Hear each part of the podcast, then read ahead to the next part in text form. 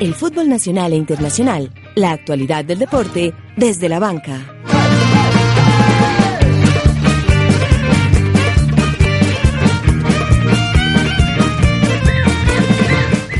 El cielo no fue tricolor para Colombia en el centenario. La selección nacional cayó 3-0 en Asunción frente a Uruguay. Chile venció a Perú en el Clásico del Pacífico. Brasil se recuperó y derrotó a Venezuela. Ecuador se consolida tras victoria ante Bolivia. Argentina y Paraguay repartieron honores. Toda la información de la eliminatoria solo aquí en Desde la Banca. Con el verde como líder y el poderoso sexto se reanuda la Liga Águila. Las posiciones, los próximos partidos. Viernes de Liga Águila en Desde la Banca.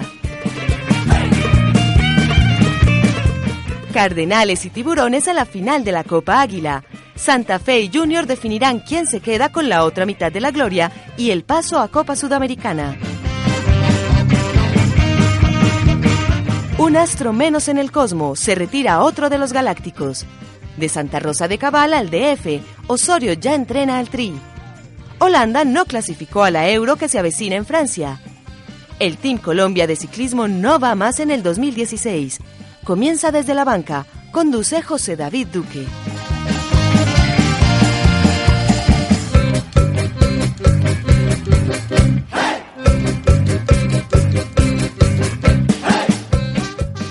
Hola, soy Oscar Murillo, jugador de Atlético Nacional. Te invito a escuchar desde la banca el mejor programa deportivo.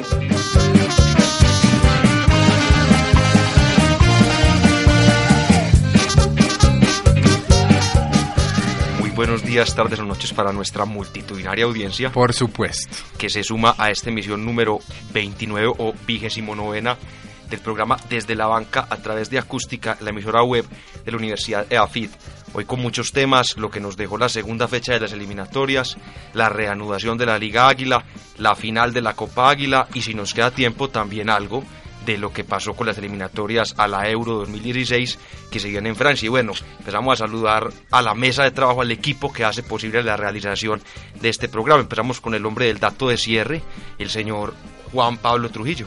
José, ¿cómo estás? Eh, un saludo a todos los que hoy están sentados hoy en Desde la Banca. Eh, contento con el saludo de Oscar Murillo, maravilloso, el gran Oscar Fabián. Y esperamos que podamos hablar durante todo el programa de lo, de lo que fue la derrota de Colombia. Y a propósito, la semana pasada que empezamos con una nota del señor Teófilo Gutiérrez y su visión del partido frente a Uruguay. Sí. Eh, perdón, frente a Perú el que ganamos, donde vos hablas de que tenía un, un, un, acento entre costeño y argentino, te tengo una declaración de Teófilo cuando jugaba en el Racing Club de Avellaneda. Maravilloso. Está en las manos de Dios, ahora esperar qué pasa. Me quedo sin laburar, le, le, tengo que pedir a la gente AFA que me deje jugar. Yo soy digno del trabajo, ¿no? Realmente increíble, ¿no? Eh, eh, el, el, verbo laburar, que no puede ser más argentino, y, y el hombre lo, lo, incorporó completamente. Y lo particular es que llevaba, ¿cuánto llevaba en Argentina? Nos llevaría seis meses en Argentina, ya hablaba como el más gaucho de todos. Pues. Ah, habrá que buscar alguna declaración de cuando qué estaba en River, que ya llevaba más tiempo. Le estaremos haciendo seguimiento a su portugués también. Juan Esteban, ¿cómo estás? Eh, muy buenas tardes, José David, Juan Pablo, Isaac, María Camila y Alejandra, por supuesto, contento de estar acá. Y quería empezar con esta frase tan bonita a propósito de lo que decíamos en los titulares del señor Álvaro Arbeloa. Un dorsal cosido, cosido en la espalda, un escudo pegado a la piel. Ha sido un honor luchar a tu lado. Gracias por todo, capitán, le dice al señor Raúl. González Blanco. Quien a propósito al final María. del programa estaremos hablando que deja el fútbol, actualmente está en el cosmos de los Estados Unidos. Equipo que otrora eh, fue del gran eh, Rey Pelé. Sí, señor. Bueno, cuando son las 12 y 9, vuelve el hombre de los datos, de las estadísticas, el señor Isaac Sandoval Serna. ¿Cómo estás, David? Eh, un saludo para toda la audiencia, para toda la mesa. Muy contento de estar aquí otra vez y con muchas ganas de hablar de la selección. Me parece que se nos equivocamos en varias cositas en el último partido, entonces para desarrollarlo Ya, ya iremos a hablar de eso. Nosotros o el equipo. El equipo, pero el equipo está compuesto de hinchas también. Ah, Ay, qué qué lindo. lindo. El jugador empezamos número con 12. Álvaro Arbeloa y Oh seguimos my con. Isaac Sandoval. Y cuando eran las 12 y 10 del mediodía, se ilumina, se llena de vida, se irradia la cabina de acústica con la bella María Camila Cáceres. Hola, ¿cómo están? Estoy enfermita hoy. Lo siento. Diga Qué banano. pecado. Banano. pero no me molesten. Pero no, eh, muy, bueno, contenta porque Medellín ganó, pero a la vez como, ¿cómo se dice eso? No sé, como aburrida por el juego que mostró, pero bueno, más adelantico estaremos hablando de eso. Y maluco también lo de la selección Colombia. Bueno, señores, y este martes se cumplió la segunda fecha de las eliminatorias con rumbo a Rusia 2018.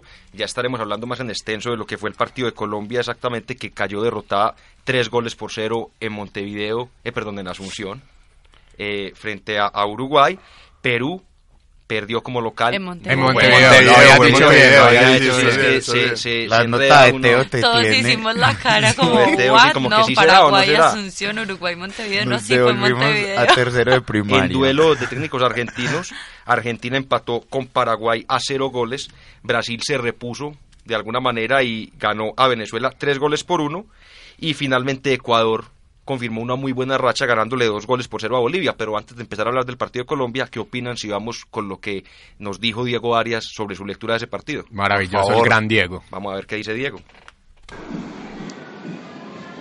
Buenas tardes. El partido Colombia-Uruguay, Uruguay-Colombia, eh, un partido dominado su totalidad por, por los uruguayos. Llevaron a Colombia a- al sector donde ellos se sentían más fuertes, defender con, con menos espacio y, y tener más espacio al frente para atacar. Colombia eh, tuvo una propuesta arriesgada, afortunadamente eh, el partido no, no se presentó como ellos lo esperaban y, y no supo cambiar eh, durante la marcha la manera de jugar. Ya después cuando se llegó el primer gol de Uruguay creo que se presentó más favorable aún para, para ellos, eh, ya teniendo el resultado a su favor podían defender mucho más cerca de su arco, eran muy agresivos, eh, desde los delanteros a- hasta, eh, desde el primer delantero hasta el último defensa, lo que fueron mucho más intensos que, que los colombianos.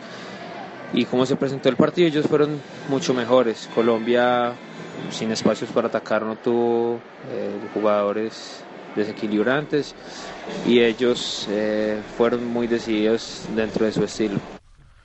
Bueno, muchas gracias a Diego Arias, alias el Caballito, una, digamos, una muy buena visión del partido, digamos que estamos de acuerdo, Uruguay fue mucho más que Colombia, Colombia tuvo, sin lugar a duda, uno de los peores partidos de la era Peckerman, y bueno, en el De su resultado, historia. exactamente, en el resultado se vio reflejado tres goles por cero, y bueno, empezamos a ver qué opina el señor Juan Pablo Trujillo del desarrollo de ese partido. Eh, ah, primero le quiero agradecer a Diego Arias, ojalá alguna vez le den la oportunidad en Atlético Nacional, a mí me parece un eh, excelentísimo jugador. Y es muy demos- inteligente. O le demos la oportunidad de venir a desde la banca. O le demos la oportunidad de venir desde Ya- la ya lo banca. hemos tenido Maravilloso, claramente. Y, y sobre su análisis del partido, yo de pronto discrepo un poquito. eh, la selección, yo creo que tuvo 20 minutos mu- muy buenos.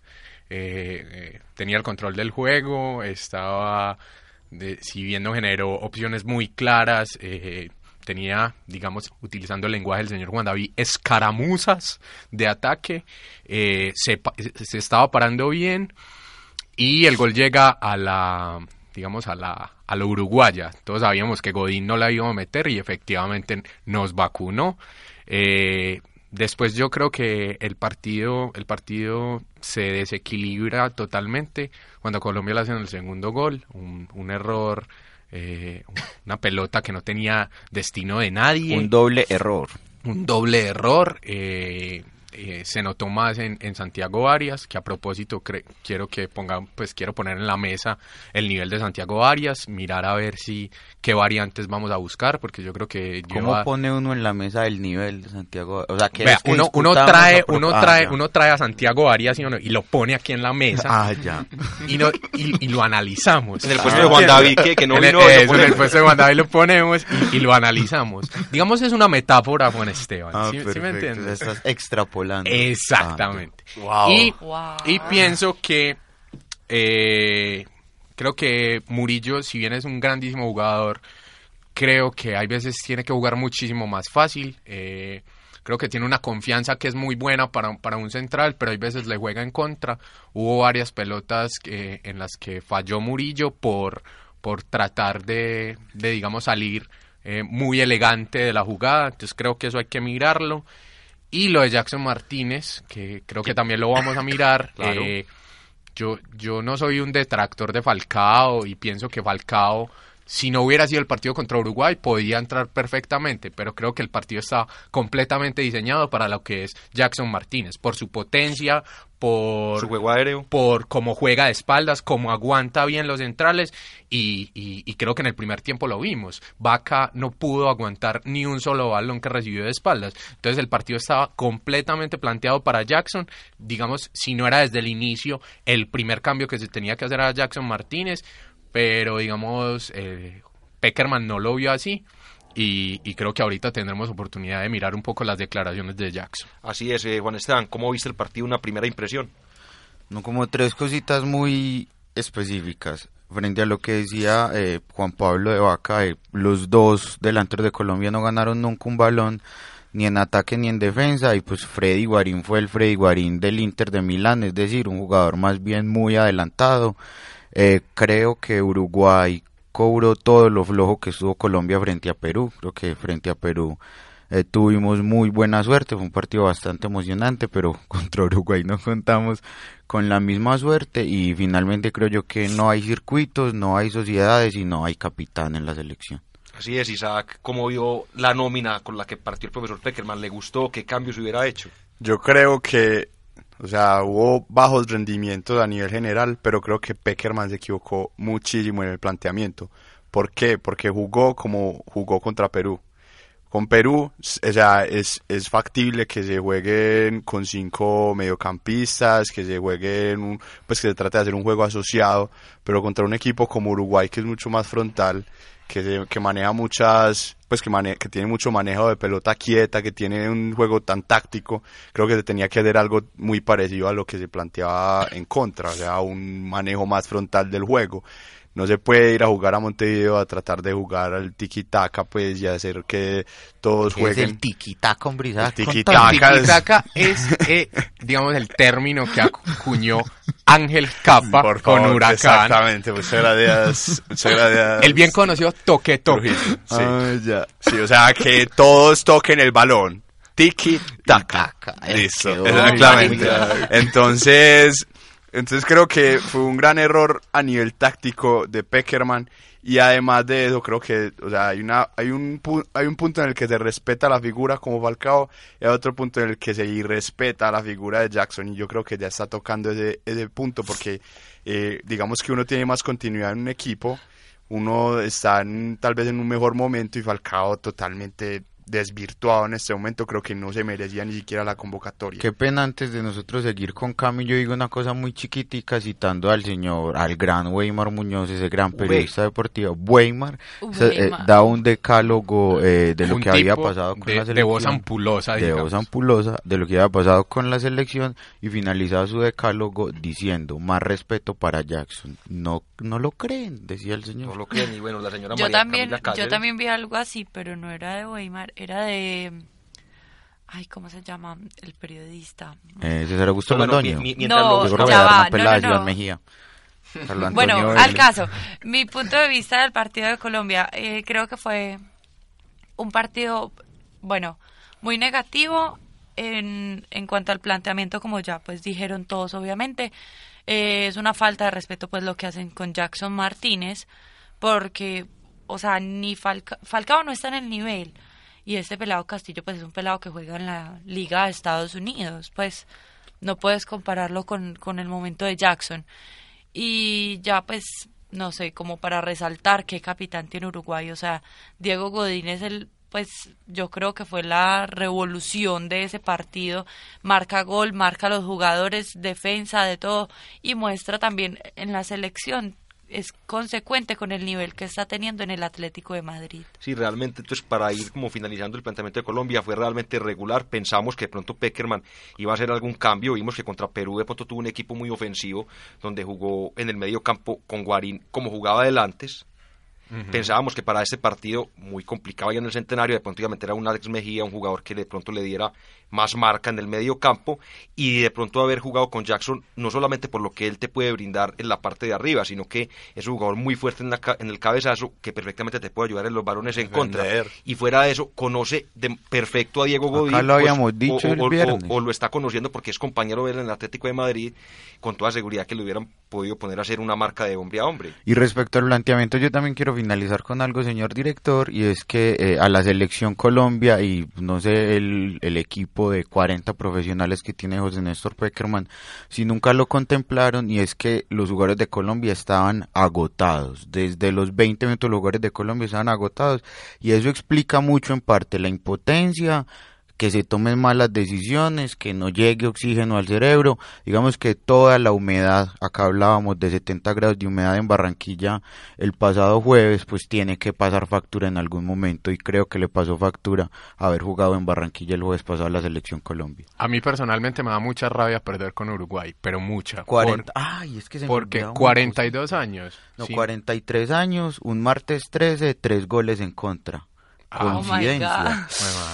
Y, y mm, a mí me da mucha rabia perder con Uruguay porque a mí no me gusta el juego de Uruguay. Pues me, eh, me parece que es válido, me parece que es una forma de juego, pero, pero a mí, a mí como hincha de fútbol no me gusta. Me parece que es un juego torpe, me, parece que es un juego de, de potencia, de, de, chocar y de tirar el balón arriba y, y pelear.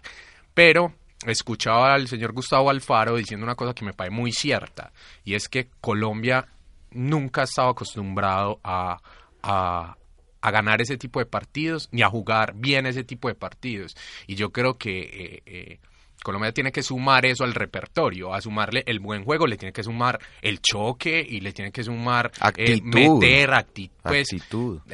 sí, es como, es como creo que los jugadores como que se vienen a menos cuando, cuando los empiezan a chocar y, y, Colombia, si, si quiere ser un equipo protagonista del fútbol mundial, tiene que saber jugar ese tipo de partidos. Nosotros en, en programas anteriores hicimos una crítica a eso cuando hablábamos de, del momento, por ejemplo, de James cuando llegó al Real Madrid, que jugaba muy pues era muy individualista cuando volvió a la selección Colombia.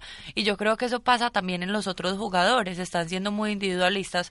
Caso, por ejemplo, Freddy Guarín, que todas las pelotas que tenía pues en los pies las quería tirar al arco. A la luna. a, la luna, pero, no, la tiró al arco directamente. Pero, a mí me parece que es una, era una buena variante. Pues Guarín, Guarín es, está acostumbrado a, ah, hacer goles de media del, de la ah, pelota del minuto 3. No, le pegó muy mal. y él, y él es una persona que todavía yo creo, pues no sé si me equivoco, pero desde mi punto de vista yo no lo veo preparado para asumir la capitanía de la selección la Colombia. la combinación Guarín-Cardona no era correcta. Son dos jugadores que tienen características muy parecidas. Inclusive cuadrado. Inclusive cuadrado. Entonces ya se, o sea, ese mediocampo eran unos tres jugadores que trataban de cumplir la misma función y, y, se movían por los mismos por los mismos lugares de la cancha. O sea, fue algo, yo creo que de las peores tácticas que ha tenido Peckerman, yo creo que en su vida, porque le funcionó en Perú, pero ¿por qué le funcionó? Porque abrieron el marcador rápido en una pelota quieta, después no se sabe qué hubiera pasado. O sea, fue, y estuvieron a punto de empatar. a punto de empatar.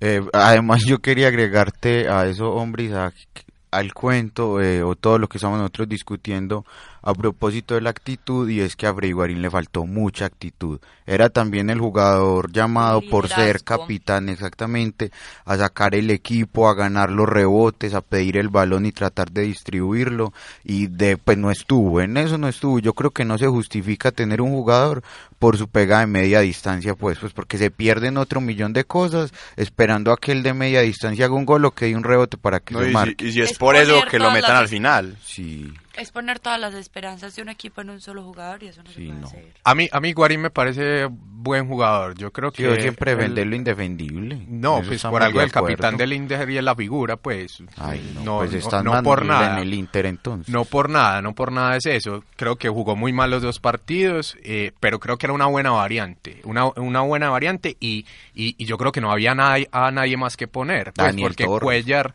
No, Daniel Torres, por Dios, no ha jugado ni un solo partido. En la, para la tribuna. No ha jugado un solo partido en la selección el Colombia lo vas a poner en Montevideo. Yo creo que no. Yo Pero lo quiero, señor director, eh, con el permiso de usted, Claro, por supuesto, si me Pablo. permite, Te eh, permite. poner en consideración un tema que yo creo que, que todos queremos o- opinar.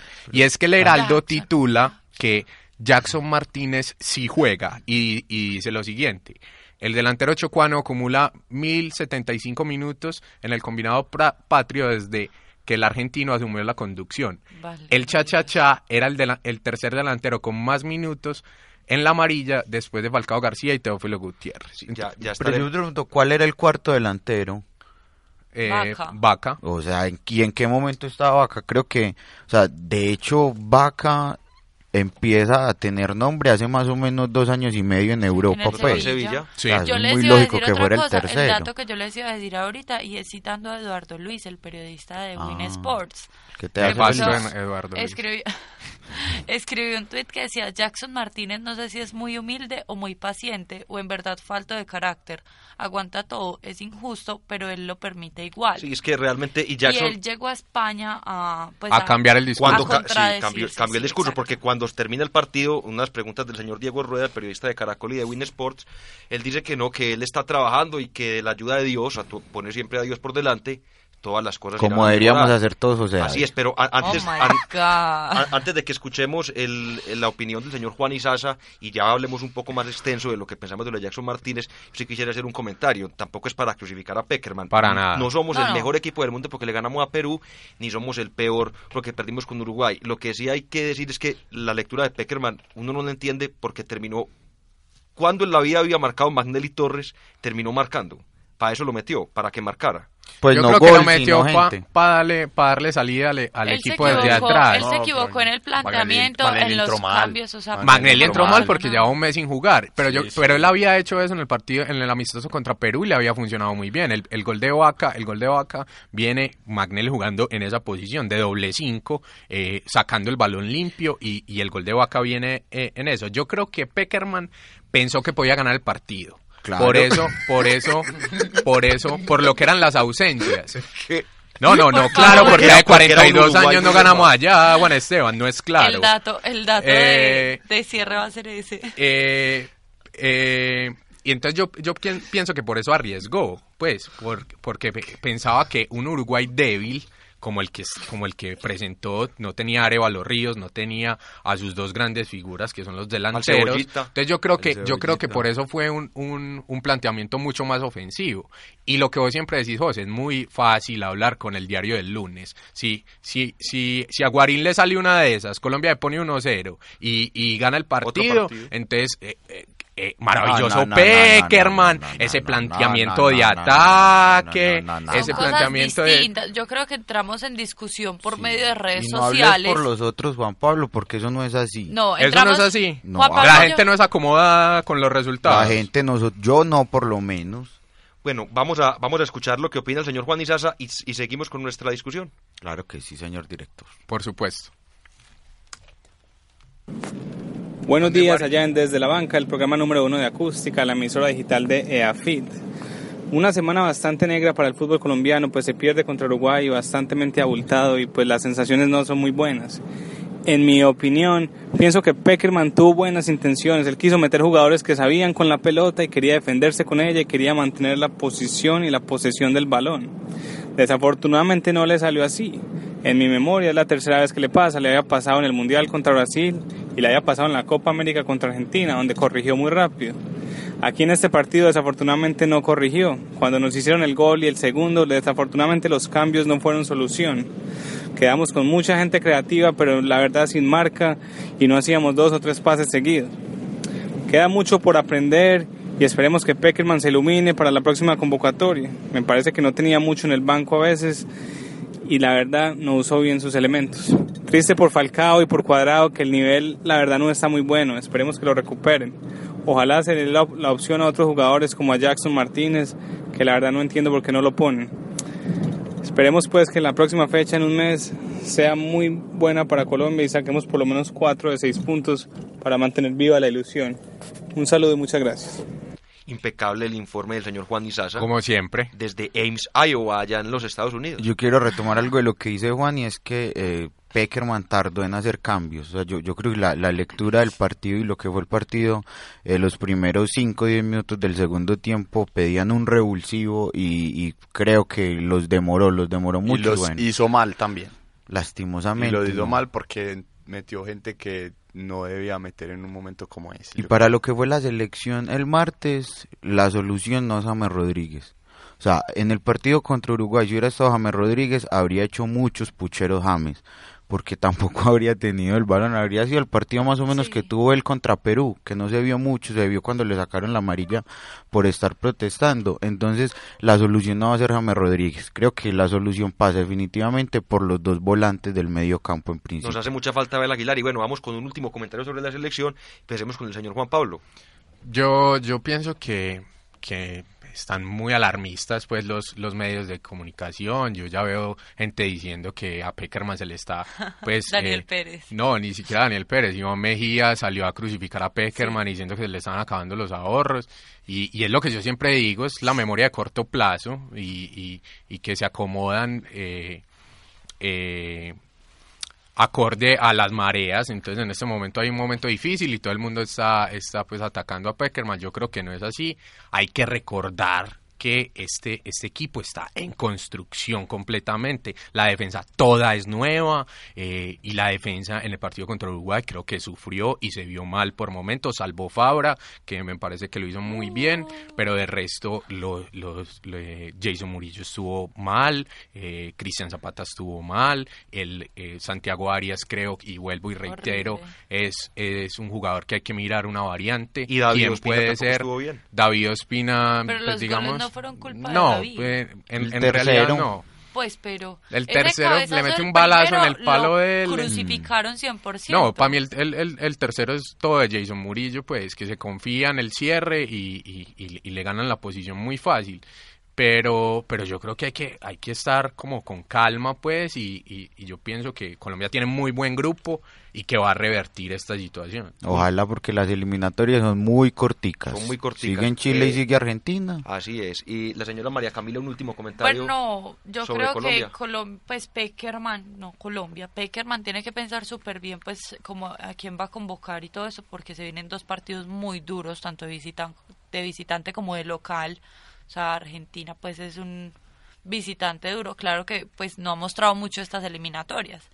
Y no sé, tiene que mirar también el bajo rendimiento de algunos jugadores como los que señalábamos y las posiciones en las que la está poniendo, porque es que hay jugadores que están jugando en una posición fuera de lo habitual, entonces tiene que replantear mejor eso. Bueno, vamos con Isaac su último comentario. Yo creo que simplemente, eh, o sea, no es, no es decir, no es ser alarmistas, ni decir que Peckerman ya tiene que salir, ni nada, es reconocer que cometió un error y punto, y no quedarse ahí, porque muchos técnicos, y él ha demostrado en muchos casos que se casa con jugadores, hay veces se casa con tácticas, entonces es importante que no se quede ahí y que busque también las variantes necesarias para seguir mejorando en el rendimiento. Con un asunto bien complejo y es que son matrimonios muy estables.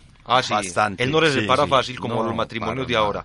Bueno, señores, un pequeño comentario sobre, Así son todos los técnicos. sobre estos resultados. Perú, que venía muy bien tras una buena participación en la Copa América, recordemos que fue tercero, y tras perder su primer partido frente a Colombia, perdió en casa frente al campeón de América, Chile, tres goles por cuatro. Partidazo. Con el Gareca, himno, ¿no lo Gareca peleando al final La del gente- partido la con gente un periodista. de Chile. Le costó mucho la expulsión, yo creo, a Claro. Perú. Claro, sí, con, lo que dice María Camila, recordemos que ellos tienen muchos problemas, fueron los partícipes de la Guerra del Pacífico y todavía tienen algunos Conflictos. problemas o conflictos diplomáticos.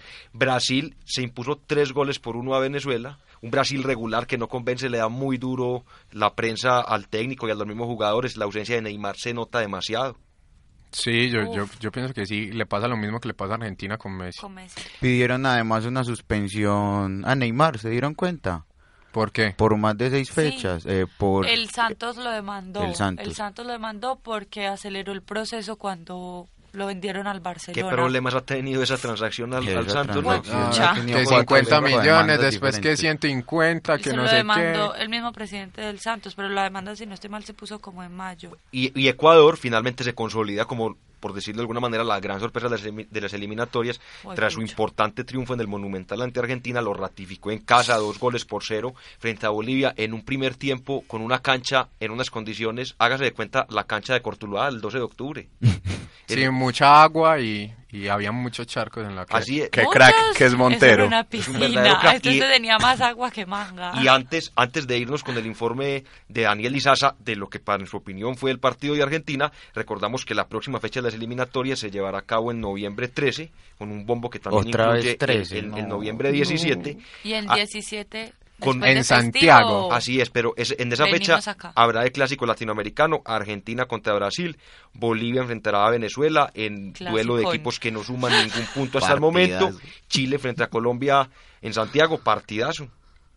El Eh, último fue el 3 a 1. sí. 3 a 1, Ecuador-Uruguay y Perú-Paraguay. Y en noviembre 17, nuestra Ay, selección enfrentará en Barranquilla A los perros. al equipo argentino. Así es. Bueno, nos vamos con la opinión de Daniel Izaza y el fútbol argentino. Vamos para Barranquilla.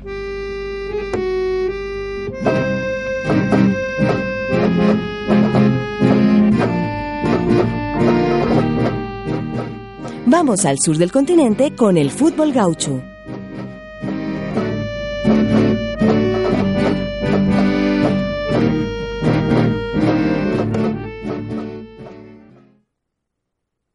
Querido señor director José David Duque, cubriendo lo mejor de la segunda fecha de las eliminatorias al Mundial de Rusia y lo que le compete a la celeste y blanca, la Argentina.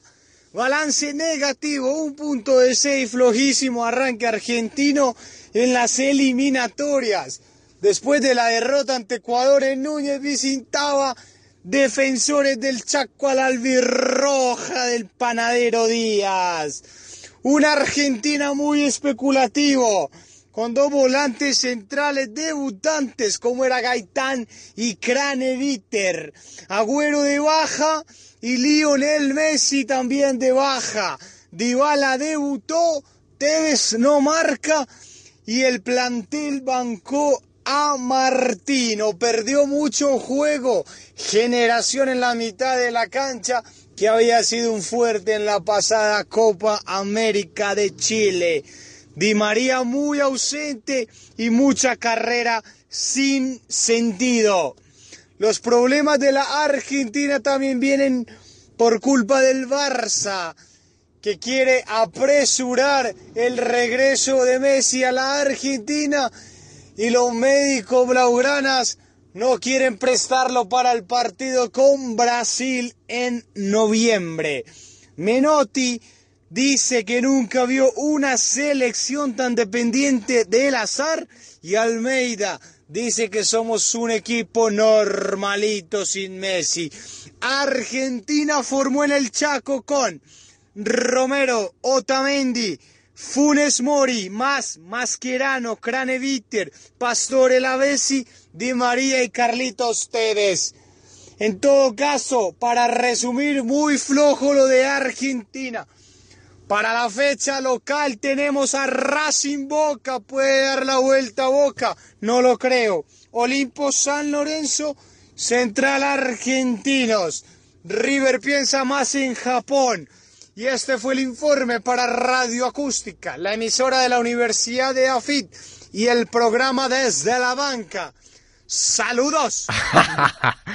Impecable como siempre, No, señor es Izaza, increíble. es increíble. Y muy puntual. Su histrionismo es impresionante. Yo, yo, yo quiero resaltar algo que escuché. eh, ahí vi, pues, de los que alcancé a notar, habían tres jugadores que nunca habían jugado en la selección argentina, o si han jugado, son dos partidos o tres. El señor Funes Mori, Craneviter y más había jugado el partido pasado. Entonces yo creo que también le está pasando lo, lo mismo que a Colombia. Hay Recambio. jugadores, el, el recambio que es completamente Obligado. normal, que eh, y que se tienen que empezar a acomodar a lo que son las posiciones, a lo que es la idea de juego, y Messi, pues, pues, indudablemente sin Messi es a otro precio. Pero sabes que no es solo el recambio, sino que tuvo muchas lesiones también. Gago está lesionado, o sea que Biglia, que es Biglia- titular, Biglia también también está lesionado. lesionado. Tuvieron Eh, varios problemas. en- Agüero, Agüero lesionado, Oh. Messi.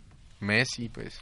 Sí, bueno, realmente ya volveremos, como lo decíamos antes, en noviembre a las eliminatorias, a todo este cuento. Ahora volvemos a la realidad de nuestro fútbol, Ah. que se reanuda con la, Oh con la my fecha, God. con la fecha número 16 que se realizará desde el día de mañana. Recordemos, como hace ocho días no habíamos hablado de la liga, que la liga tiene como puntero Atlético Nacional. ¿A con- quién? Atlético Nacional de Medellín con 30 puntos y un partido menos. A propósito, el partido menos aplazado en la fecha número 6 contra el Patriotas que se jugará esta semana, la semana que entra. Creo que el miércoles Así es, el, El día miércoles, sí. 22. Sí. En el segundo lugar está Alianza Petrolera, 29 puntos ahí pegadito. Campañón. Ha perdido dos partidos Alianza Petrolera, impresionante. tercer lugar Junior de Barranquilla, quien, quien jugará la Junior, final Junior, de la Junior. Copa Águila frente a Santa Fe. Ya hablaremos un poco de eso. En el sexto lugar encontramos a Medellín, quien ganó un juego aplazado Uh, que tenía pendiente contra Boyacá Chico. No sé si salió más caro el caldo que los huevos. Entre los ocho, pues los dos equipos grandes de Antioquia. En la posición número 11, Envigado con 20 puntos y 15 Águilas Doradas con 16 unidades. Águilas, ¿desde dónde? Águilas es de cualquier parte, son unas águilas nómadas, por Sí. así decirlo. Cosmopolita. Bueno, entonces eh, Juan Esteban nos quería decir algo. Antes de irnos nosotros con, con la nota sobre el Deportivo Independiente Medellín, eh, quería yo decir que no sé si nos salió más caro el caldo que los huevos porque eh, la lesión de Arias parece que es del ligamento cruzado anterior, entonces creo que no tendremos nosotros a Arias más o menos hasta mitad del próximo año Sí, son por ahí seis meses. y la lesión de, Cha- de Hernán Echalar será entre cuatro y seis semanas. Así entonces, es, ¿qué, qué les parece si para abrir este tema de Liga Águila nos vamos a escuchar el informe que nos preparó el señor Juan Felipe sobre el partido de Medellín? el gladiador Juan Felipe. Así Por es. supuesto. Por Dios. Bueno, primero que todo un saludo para todos los integrantes de Desde la Banca, especialmente para su director José David Duque, quien conduce y dirige de una forma excelsa. Con respecto al partido disputado en la ciudad de Tunja entre el Deportivo Independiente Medellín y el Boyacá Chico, tengo que decir que estoy contento. Primero, porque Medellín le saca por primera vez los tres puntos al Chico en condición de visitante. Segundo, porque mm, con esos puntos Medellín entra de nuevo a los ocho. Y tercero, porque quedamos a solamente cinco puntos de la clasificación a las finales de fin de año. Eh, con respecto al fútbol que mostró el equipo de Leonel en Tunja, tengo que decir que eh, fue un fútbol eh, de poca calidad, un fútbol muy inconsistente, con jugadores que mostraron muy poco nivel, como es el caso de Juan Fernando Caicedo, Luis Pipton, que ya es recurrente, que se le han dado muchas oportunidades y que él no responde. Yo pienso que este jugador ya debería ser relevado de la suplencia por un juvenil que por lo menos tenga las ganas y tenga el deseo de aprender. Este jugador sigue mostrando falencias que yo creo que son ya de, de fundamentación de, que, adquiere cada jugador en, su, en sus primeros años en el fútbol.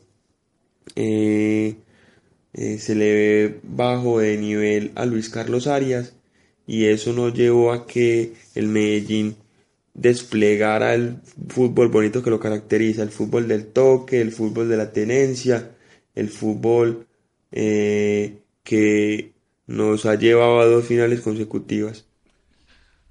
Al gladiador Juan Felipe Jaramillo, un saludo, agradecimiento, súper activo, súper enérgico, súper veloz, Sí. pero señala eh, yo creo que lo- los puntos eh, más Importantes. importantes. Y es que sí, no fue el mejor partido del Medellín, hay un asunto que me empieza a mí a preocupar bastante, y es que creo que el rendimiento del Medellín pasa también por varios fenómenos extrafutbolísticos y que no necesariamente tienen que ver con las lesiones. Eh, obviamente es digamos como un comentario que lanza uno pues Al aire. Al aire. al aire desde, desde lo que puede ver en el equipo y desde la actitud que puede uno detectar en los jugadores. Yo quiero recordarles que somos todos en uno, entonces pues por favor, este no es Qué el lindo. momento de empezar a polarizarnos, de darle lugar a los egos. Estamos a muy poquiticos puntos de estar entre los ocho, entonces esos problemas personales, ojalá dialogando, no tiene que ser en La Habana, hombre, señor director, pero eso está afectando mucho al Deportivo Independiente A Medellín. propósito del Deportivo Independiente de Medellín y para pasar ahora al equipo del frente, enfrentará el equipo rojo de Antioquia este fin de semana a Uniautónoma. Un partido que si lo gana se consolida y recordemos que ya es sexto con 25 puntos Y y, primero de la y primero de la reclasificación. reclasificación con 71. Yo, yo quería decir algo y es que eh, yo vi un par de partidos del Medellín y, y la defensa la, la vi, digamos, un poco floja. Entonces yo creo que si trajeron a este argentino que, digamos, Que hizo Cajáis, que hizo gol, que Golazo. digamos, digamos es un tipo, es un tipo que, que tiene, digamos, la jerarquía que uno puede esperar de, de un Un argentino, de un argentino. Entonces yo creo que hay que, que hay que jugársela con él. Y eh, sobre las lesiones, yo creo que va a sentir mucho más la de Chalar, porque ayer se lo decía a Juan Esteban, yo creo que Luis Carlos Arias que trajeron de, de Medellín no es el, de- el que estaba jugando en Santa Fe, trajeron otro Luis Carlos Arias que ¿Será por que no lo muchas, cambiaron? por muchas Yo cosas no, no se ha podido consolidar. Para mí era, eh, si no el mejor, el segundo mejor futbolista de, de- El del torneo. Del torneo, no, digo Pues cuando estaba en Santa Fe. Por exacto. eso, en, en la nómina de Santa Fe primero estaba Daniel Torres, Omar Pérez. A mí me gusta, a mí Luis me Carlos gustaba Arias. mucho Luis Carlos Arias, pensé, incluso me pareció raro, incluso me pareció raro que viniera al Medellín porque pensaba que era un jugador que podía ir fácilmente a México o a, o a Argentina. Entonces, yo creo que eso eso le está costando mucho a, a Medellín. Isaac Sandoval tiene de pronto alguna opinión sobre el partido de Yo, Medellín. yo creo que ahora lo difícil va a ser determinar quién va a reemplazar a, a Arias en, en cuanto al funcionamiento de Medellín. Porque puede que estuviera, puede que estuviera, puede que estuviera manejándose Vladimir Marín. No, y ha sido suplente también, él La no ha sido titular la en todos los a mí no me partidos. parece- No me parece difícil reemplazarlo porque es un jugador que no ha logrado consolidarse como tal. Incluso Pajoy lo estaba haciendo, ¿no? Exacto. Cuando- Lo complejo es que las alternativas que eran Pajoy y Micolta Chao. tendrán que ser los jugadores titulares, entonces no sé cuáles van a ser las Las alternativas. o sea, Claro, que reemplazar, sí, reemplazar a uno de los dos era bastante factible, pero reemplazarlos a los dos es un poco más complicado. Bueno, señores, y el líder Atlético Nacional, con un Ah. partido menos Juan Pablo. Por ¿Y yo supuesto. por qué no hablé del Medellín? Claro, cuando está hablando con Isaac. esa gripita. Pero bueno, dilo, dilo, no hay problema. No, me pareció chévere pues que Medellín volvió a ganar pues después de tres fechas y hace 18, o sea, nunca le habíamos ganado al chico allá en Tunja, o sea, 18 partidos en que nos habían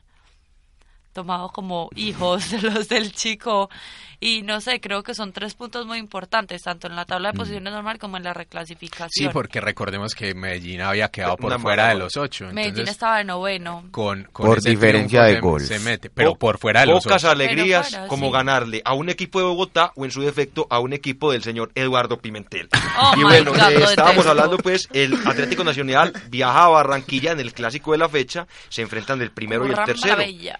Gran al equipo Tiburón, quien clasificó y jugará la final de la Copa Águila. Juan Pablo, una opinión, ¿cómo verás ese partido? Yo creo que es eh, puede ser el partido más complicado que, que va a enfrentar Atlético Nacional en Ah, el ese fue el semestre. clásico que perdieron. Eh, los que vienen, los que vienen, pero pero yo creo que por el De momento de Junior, jugado. de los que ha jugado, eh, por el momento de Junior, creo que va a ser un, un gran partido. Se espera que Magnelli Torres pueda estar, eh, todavía está en duda.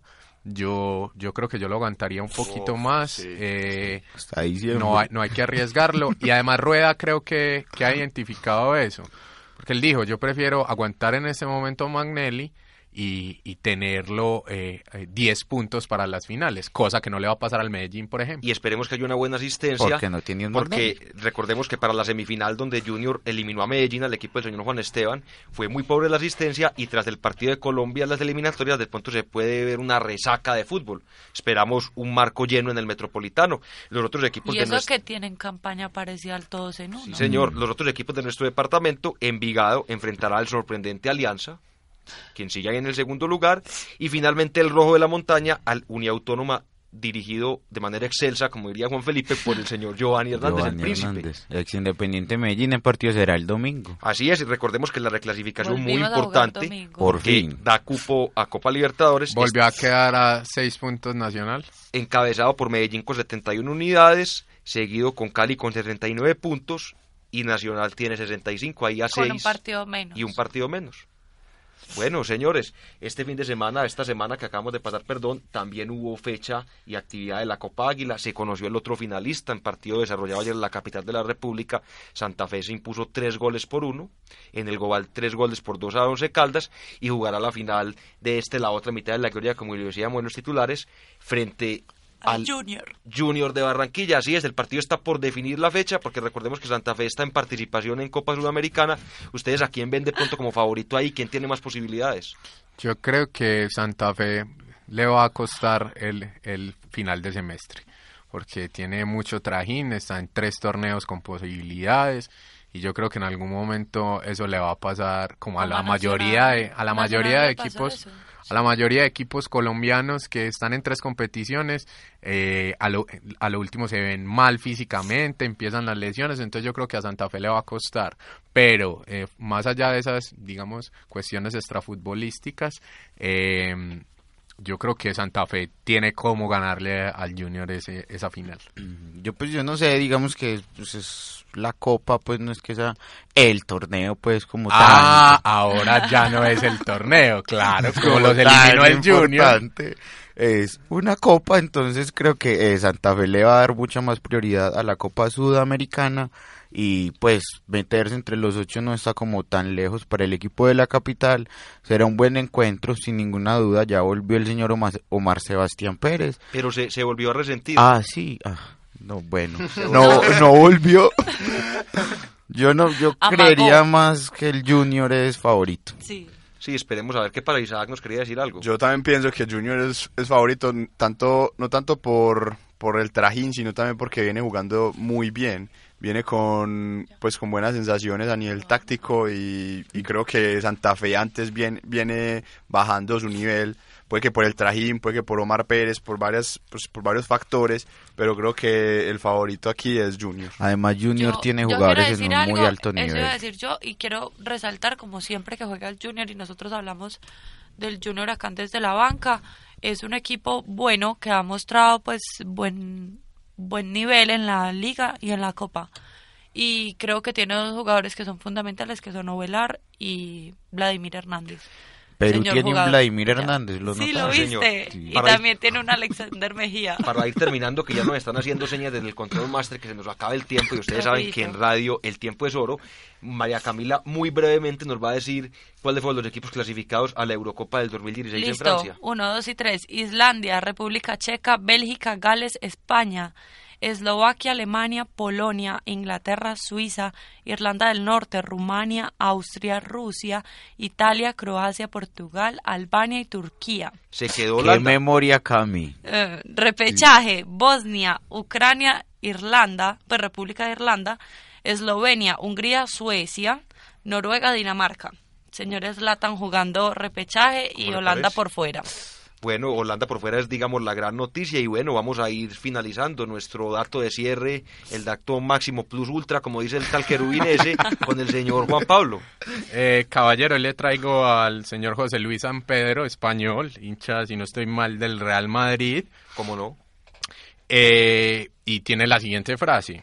El culto hispánico religioso ha cedido paso a una nueva fe, en la que los sacerdotes emergen desde una cavidad subterránea y ofician con el pie.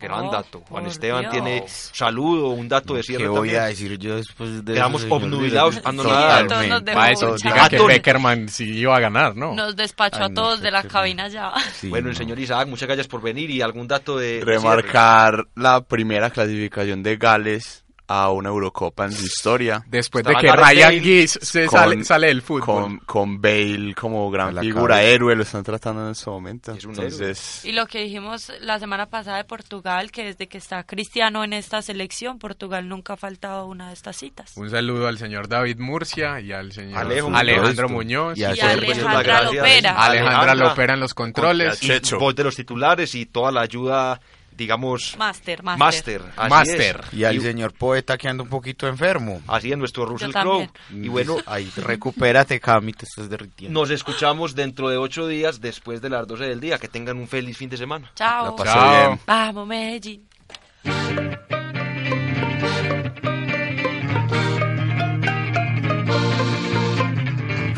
El fútbol nacional e internacional, la actualidad del deporte desde la banca.